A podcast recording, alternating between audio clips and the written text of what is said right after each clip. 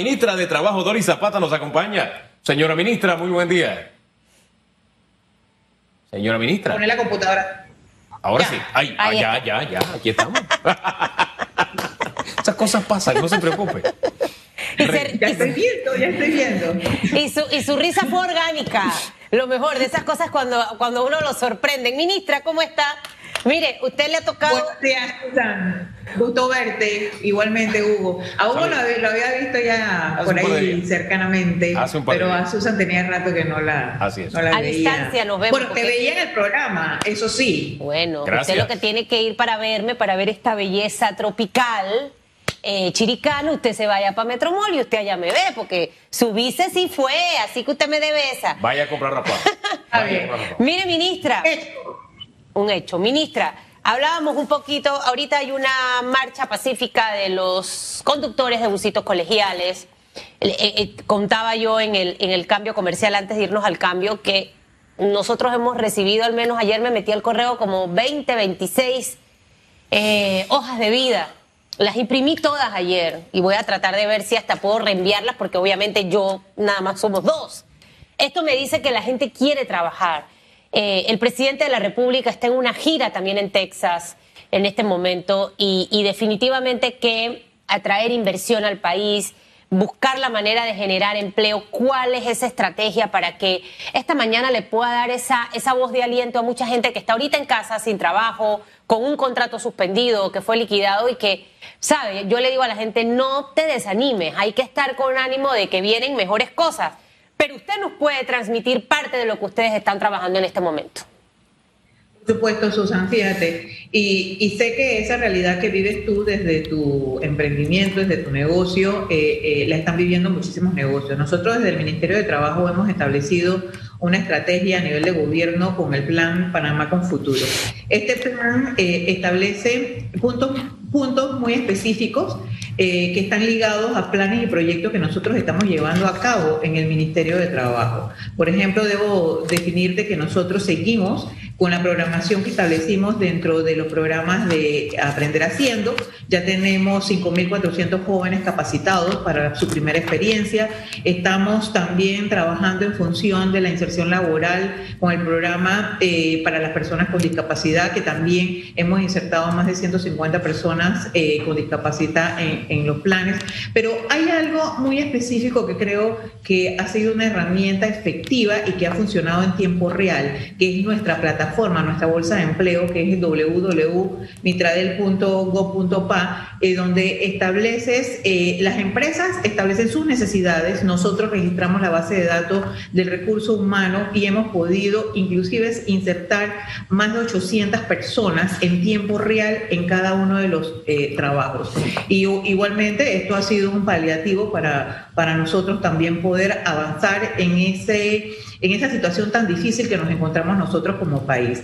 Igualmente, en el programa de empleabilidad comunitaria, este es un eje de acción que hemos establecido dentro del programa de Panamá con Futuro, en donde nosotros hemos hecho una articulación con las instituciones de gobierno, específicamente entra- en- eh, iniciamos con el Ministerio de Obras Públicas, en donde firmamos un memorando de entendimientos, estamos con el Metro de Panamá, estamos también con CONADES y nosotros hemos podido insertar más de 800 personas en estos programas de empleabilidad comunitaria que tienen un propósito importante y que nosotros también eh, resaltamos y es que estas personas están eh, ubicadas en las mismas comunidades donde lo, eh, se están llevando a cabo los proyectos de infraestructura y esto nos permite hacer un trabajo con los gobiernos locales, pero también detectar el recurso humano, captación y capacitación. Por ejemplo, debo decirte y comparto contigo que la semana pasada estuvimos en Barrio Norte, tres días, hicimos captación y capacitación de 300 personas para iniciar con el proyecto Mejorando mi barrio en este corregimiento eh, de la provincia de Colón.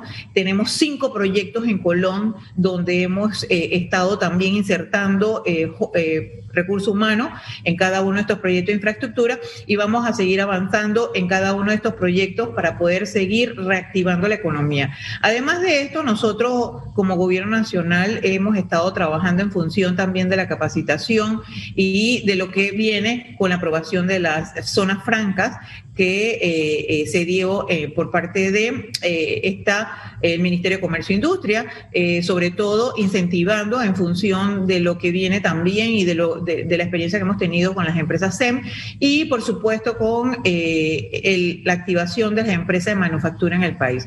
Esto para nosotros es muy importante. Yo te puedo decir, Susan y, Hugo, que dentro de los proyectos de infraestructura nosotros tenemos una, una proyección de 20 mil empleos entre directos e indirectos que pueden esto, realmente beneficiar a la población panameña, pero no podemos olvidar que estamos en medio de una pandemia. Eh, las cifras eh, del desempleo eh, nos demuestran una realidad, esa realidad que es una realidad consona a la que están pasando todos los países del mundo. Sin embargo, nosotros seguimos trabajando en función de mejorar y hoy precisamente, les digo, tenemos la inauguración de la ventanilla única de oportunidades. Para nosotros esta es una herramienta que en conjunto con el Observatorio de Mercado Laboral nos va a ayudar mucho a poder establecer y seguir trabajando en las políticas públicas esto en materia eh, laboral, porque nos va a permitir tener instituciones focalizadas para poder ayudar a esta población que se acerca no solamente a buscar una oportunidad de trabajo, sino también una capacitación o insertarla en un espacio ya definido que nosotros hemos podido trabajar en esas alianzas público-privadas que estamos trabajando estratégicamente con la empresa privada. Wow, ministra, nos dejó una java de noticias con este balance. Pero sí, la idea es a los dos años de gobierno de alguna forma hacer un balance de lo que se está haciendo en la gestión pública mirando a futuro. Y sin lugar a dudas, en gran medida la atención nacional se concentra en el tema empleo. Hay medidas que se tomaron de emergencia, la salida de la suspensión de los contratos, que era más sabio que romper la relación laboral, eh, dada la circunstancia difícil que hemos atravesado. Ahí tenemos que aceptar que como sociedad tomamos el camino o la dirección más conveniente dentro de toda la situación difícil o las pocas alternativas que había. Eh, al sol de hoy, ministra, ¿cuántos de esos contratos, cuántos de esos contratos han sido reactivados? Y de los reactivados, ¿cuántos han sido cesados? Fíjate, eh, Hugo, nosotros eh, hemos aprobado seis decretos y dos leyes en medio de esta situación que nos han permitido eh, mantener eh, las relaciones laborales y sobre todo creo que hay algo muy importante que nosotros hemos definido siempre. Nosotros, para nosotros es muy importante establecer la permanencia del trabajo y sobre todo también la permanencia de las empresas en el tiempo. Han sido momentos difíciles, vivimos en un contexto complicado, pero nosotros hasta este momento tenemos 174.800 contratos que han sido reactivados, un 62% de, de la totalidad que registramos aquí en el Ministerio de Trabajo. Y yo siempre digo esto porque las cifras que nosotros manejamos en el Ministerio de Trabajo es, son reales, son los registros que están dentro de la Dirección General del Trabajo y esta es lo que nos ha permitido a nosotros hacer una proyección.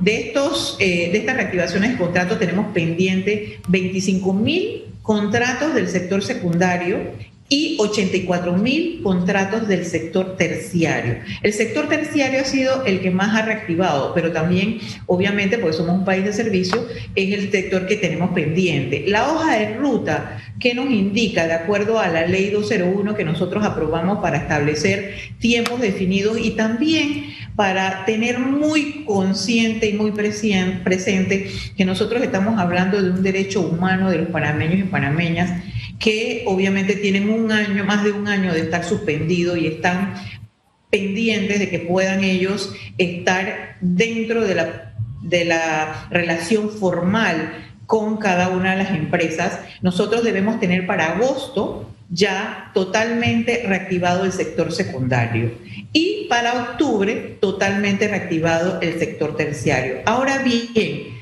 yo, yo quiero ser bien clara porque en a la medida que nosotros vamos reactivando contratos, también se están dando situaciones que nos indican que hay terminaciones laborales. Nosotros tenemos un registro en el Ministerio de Trabajo de 20.000 terminaciones laborales por diferentes causales. Hay mutuos acuerdos, hay despido, hay eh, terminaciones por, por fechas eh, definidas de los contratos y esto nos permite nosotros hacer también un cruce Después de estas terminaciones laborales, ¿cuántas de esas 20.000 personas han ingresado nuevamente con contratos a la Dirección General de Trabajo? Más de 1.500 personas de esas personas que fueron, que han tenido terminaciones laborales. Y seguimos entonces proyectando para poder definir las cifras que nosotros estamos manejando, tanto de desocupación como de informalidad, porque muchas de las personas que en estos momentos están con contratos suspendidos también están realizando actividades informales para poder realmente garantizar que su familia tenga todo lo que no de repente no les puede proveer lo que el gobierno le da como un apoyo del vale digital. Entonces, esta es la realidad que nosotros tenemos, una realidad que se viene planteando desde, eh, desde el 2019, cuando teníamos un 7% de desempleo y obviamente la pandemia nos dispara a 18, tenemos más 11% de eh, desocupación y esto por supuesto es una cifra bastante considerable que nosotros hemos enfocado y hemos focalizado para poder articularla en las acciones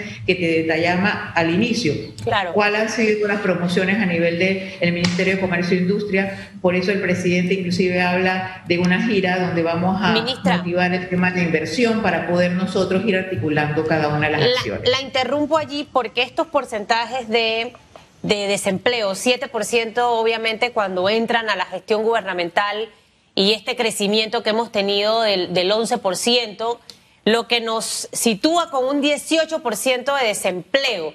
¿Ustedes tienen alguna planificación a corto, mediano y largo plazo para ir bajando ese número de 18% de desempleo con las estrategias, las distintas que nos mencionó al inicio, tanto los jóvenes que se capacitaron y van a su primer empleo, em, que tienen estos programas con las empresas, la, inversión extranjera. O sea, ¿cómo van a manejar ese número?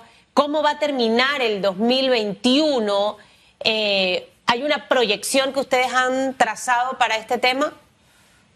Mira, Susan, por eso es importante lo que nosotros planteábamos en la ley 201 de la proyección hasta octubre, donde deben estar reactivados todos los contratos. En octubre nosotros vamos a poder, tanto con el Instituto Nacional de Estadística y Censo como con el Observatorio del Mercado Laboral, establecer esa, esa cifra que tenemos hoy del 18% claramente. Pero eso está unado a un poco a lo que te planteaba al principio de la entrevista, a cada una de esas estrategias que desde el Gobierno Nacional hemos eh, proyectado para poder ir en conjunto con la empresa privada en alianza y esto y haciendo cada una de las inversiones para poder reactivar la economía y que esa economía se proyecte en función del beneficio de cada uno de los panameños y panameñas. Sectores importantes de la economía, el sector de la construcción. Por eso te hablaba de eh, esa activación de todas las obras de infraestructura que nos dan un número preciso de eh, beneficios en función de materia laboral, es decir, cuántos trabajadores de manera directa e indirecta pueden ser beneficiados. Sectores importantes que no han dejado de laborar, el sector de la logística, el sector de transporte y sobre todo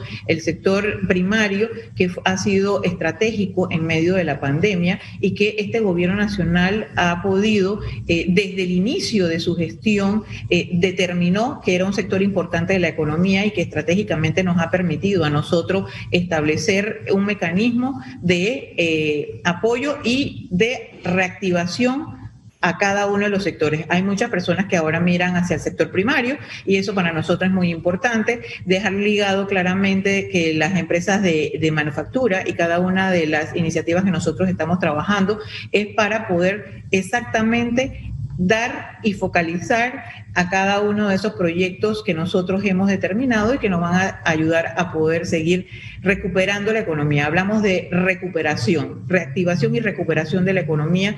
Por supuesto, también nosotros hemos planteado claramente que son muchísimas las articulaciones de las instituciones para poder nosotros avanzar. Nosotros estamos trabajando en diferentes proyectos, eh, no solamente a nivel de la capital, sino a nivel de las provincias para poder incentivar la, eh, el emprendimiento el cooperativismo y para poder que no solamente en función de la generación de, plazas de trabajos, eh, relación empresa-trabajador, sino que también puedan existir a nivel de la capacitación emprendimientos que nos pueda generar una formalidad en cada uno de los trabajos esto en el país. Ministra, eh, solo para redondear, parece un detallito, pero es importante, importantísimo. La última vez que, si la memoria no me es infiel, la última vez que se habló de desempleo, el Mitradel habló de 18.5, que ahora habla de 18, es medio punto. Cuando se dio a conocer aquella cifra, conversamos con René Quevedo y él decía que dada la situación real de la economía, no solo panameña, sino a nivel del mundo, tendríamos, tendría que pasar unos seis años para volver a estabilizar el tema, el tema empleo. Si usted comparte, ya que Susan ha estado insistiendo en el tema de corto, mediano y largo plazo, ¿usted comparte que será en ese tiempo? ¿Será más? ¿Será menos? Y el tema del medio punto, por favor. No, eh, realmente lo que hice fue redondear, eh, Hugo. En, el 2019 es 7.1, en el 2020 18.5. Y, si me, y, si, y, para ser muy responsable, y ya esto lo he dicho en otras entrevistas, la proyección que nosotros vemos de acuerdo al movimiento de registro de, de registro de contrato que nosotros tenemos en el ministerio, a mí me indica, yo fácilmente te diría que yo inclusive eh, estaría hablando de alrededor de un 20% que hemos podido llegar en función eh, de los meses más críticos que hemos tenido de la pandemia. Y esto también se ve reflejado en el registro de contratos. Nosotros hasta este momento hemos, hemos, hemos venido con un registro de contratos, hemos estado registrando alrededor de 17 mil contratos nuevos mensualmente. Esto quiere decir que hemos podido avanzar y hemos ido reactivando y recuperando. Tenemos 142.200 contratos nuevos registrados. Esto eh, a, raíz de estos meses que hemos tenido en este último año. De enero a junio, nosotros hemos registrado 102.900 contratos, si no me equivoco, estos nuevos, y esto nos indica a nosotros el movimiento que hay en la economía. Por eso te decía que para nosotros es importante la proyección en función de las cifras que nosotros manejamos. Mira, eh, Hugo, nosotros en este país tuvimos en el 2005 9.8% de desocupación. Fuimos bajando y llegamos al 4.1 en el 2012-2013, donde fue el punto más bajo que nosotros hemos tenido el porcentaje de desocupación. Luego de allí fuimos subiendo porcentualmente y llegamos al 2020 en medio de una pandemia, al 2019 con 7.1 y al 2020 con 18.5% de desempleo, eh, lo que te hace eh, definitivamente una referencia. Hemos tenido un crecimiento porcentual y allí tú vas viendo eh, en función de cuáles han sido los efectos trágicos de la pandemia a nivel mundial en todos los países y obviamente todos tenemos ese gran reto y ese desafío de poder seguir construyendo las alianzas público-privadas, seguir generando inversiones, seguir explotando la posición privilegiada que tenemos como país para poder generar realmente ese interés y poder que se invierta y que podamos seguir generando las plazas de empleo que necesitamos para poder realmente incidir en ese porcentaje, bajar ese porcentaje de desempleo. Pero no va a ser fácil. Nosotros todavía estamos en medio de una pandemia. La, estratégica, la estrategia que el gobierno nacional ha definido eh, principalmente ha sido la vacunación. Esto nos dice a nosotros cómo podemos seguir reactivando y recuperando la economía. Y para nosotros esto es muy importante eh, porque siempre le hacemos el llamado a atención a cada uno de los panameños y panameñas que no bajemos la guardia, que podamos seguir cuidándonos para poder mejorar cada uno de estos porcentajes y que pueda haber la confianza de que esto eh, tenemos los espacios necesarios para poder seguir trabajando.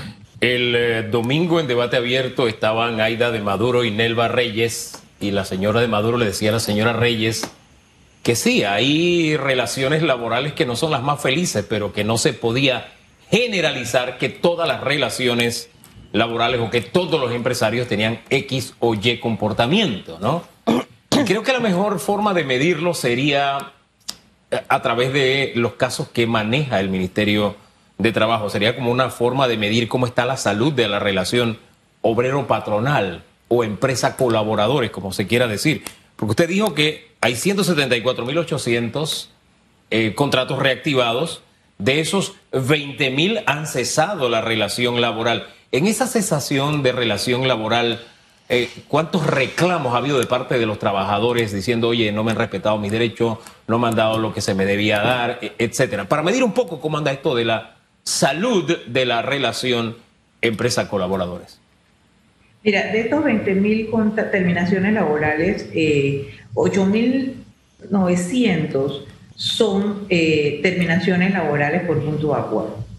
Nosotros establecimos en la ley 201 un mecanismo o un proceso especial para poder que se dieran los mutuos acuerdos que el Código de Trabajo no contempla. Este proceso especial indica que el trabajador tiene dos días para poder acercarse tanto a la sede como a las regionales para buscar orientación, tanto del cálculo o de la propuesta que le está presentando cada, uno, eh, cada una de las empresas. Para nosotros esto ha sido garantía de que estos reclamos han sido mínimos y que lo que hemos podido atender en cada una de las direcciones regionales de trabajo y en la sede principal han sido las orientaciones correspondientes y los cálculos. Realmente esta es una realidad. Los otros están vinculados a despidos y a despidos justificados que eh, están bajo eh, el amparo del, Código de Trabajo. Las otras son eh, terminaciones laborales por tiempos definidos y esto nos indica a nosotros que hasta este momento nosotros reclamaciones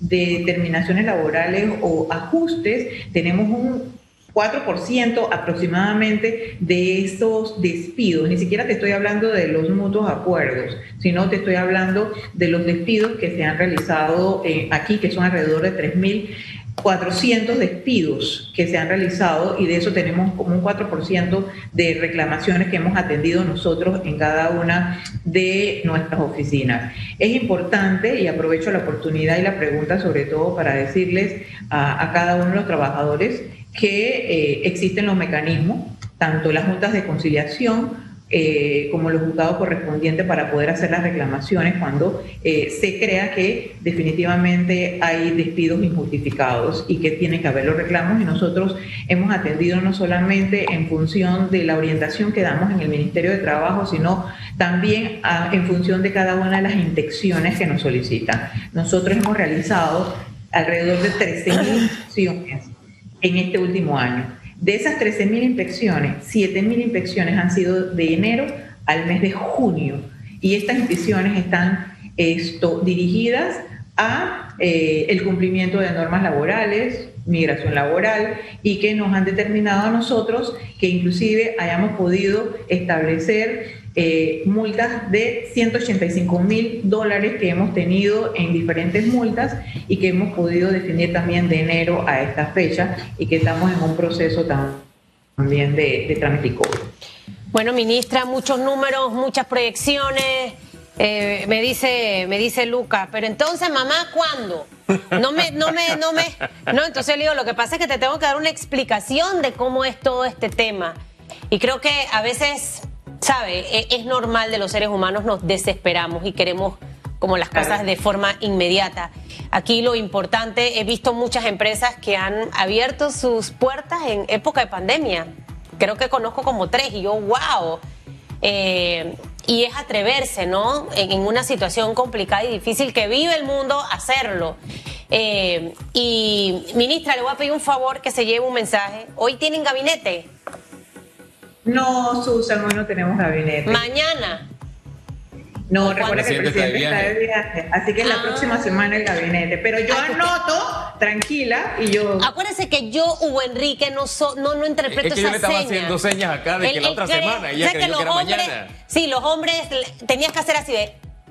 Ah, esa es la señal. La, la, la otra semana. bueno, le dice al presidente, ministra, que se acuerde Sé que está el tema de la moratoria, sé que los bancos no tienen dinero, pero hay que buscar una alternativa para los pymes. Están esperando los, los, las propuestas de financiamientos más flexibles. Ni siquiera es que quieren subsidio, ni no, es préstamos que sean mucho más accesibles porque la situación ya, la mayoría de los locales está pidiendo regresar a los pagos de antes y todavía la economía no se ha mejorado. Entonces, por favor, llévele ese mensaje. Dígale que Susan Elizabeth Castillo se lo manda, por favor.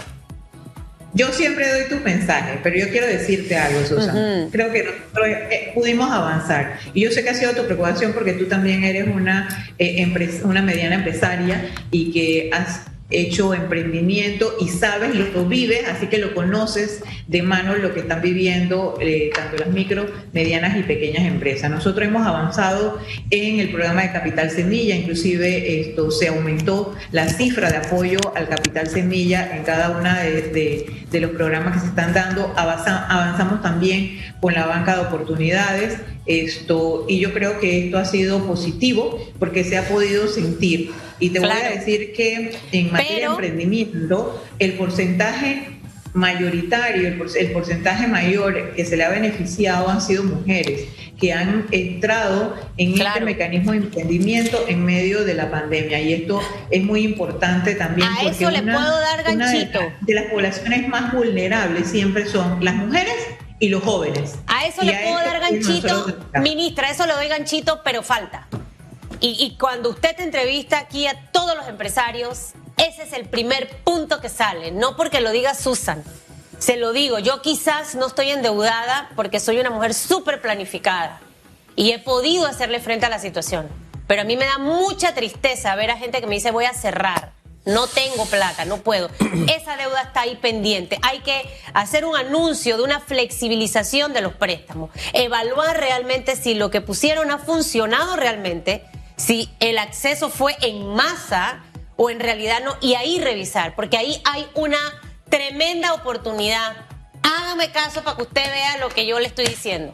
Es algo que lo va a valorar mucho el sector. Escúchame, te, te, hago caso porque yo creo en eso. 64% de las personas que han sido beneficiadas, que me puse a revisarlo con eh, estos préstamos eh, de Capital Sevilla, son mujeres. Y esto lo que pasa es que el, nivel, las mujeres, las mujeres son el soporte de sus casas y muchísimas son madres padres. y definitivamente que tenemos que seguir ahondando para poder darle el beneficio y que el beneficio llegue a cada una. El nivel de acceso ha sido muy poco, a eso me refiero.